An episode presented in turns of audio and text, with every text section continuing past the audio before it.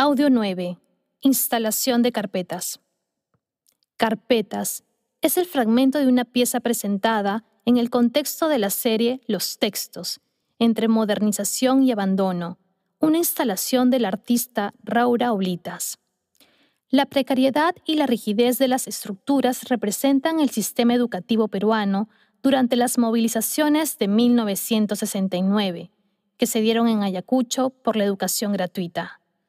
El sistema educativo es un mecanismo fundamental para enfrentar y reducir desigualdades. Sin embargo, para ello es necesario que sea flexible y permita el debate. Sendero Luminoso se expandió a través de una educación rígida, que no permitía el disenso. Las aulas libres son el mejor mecanismo para enfrentar la violencia y los discursos fundamentalistas.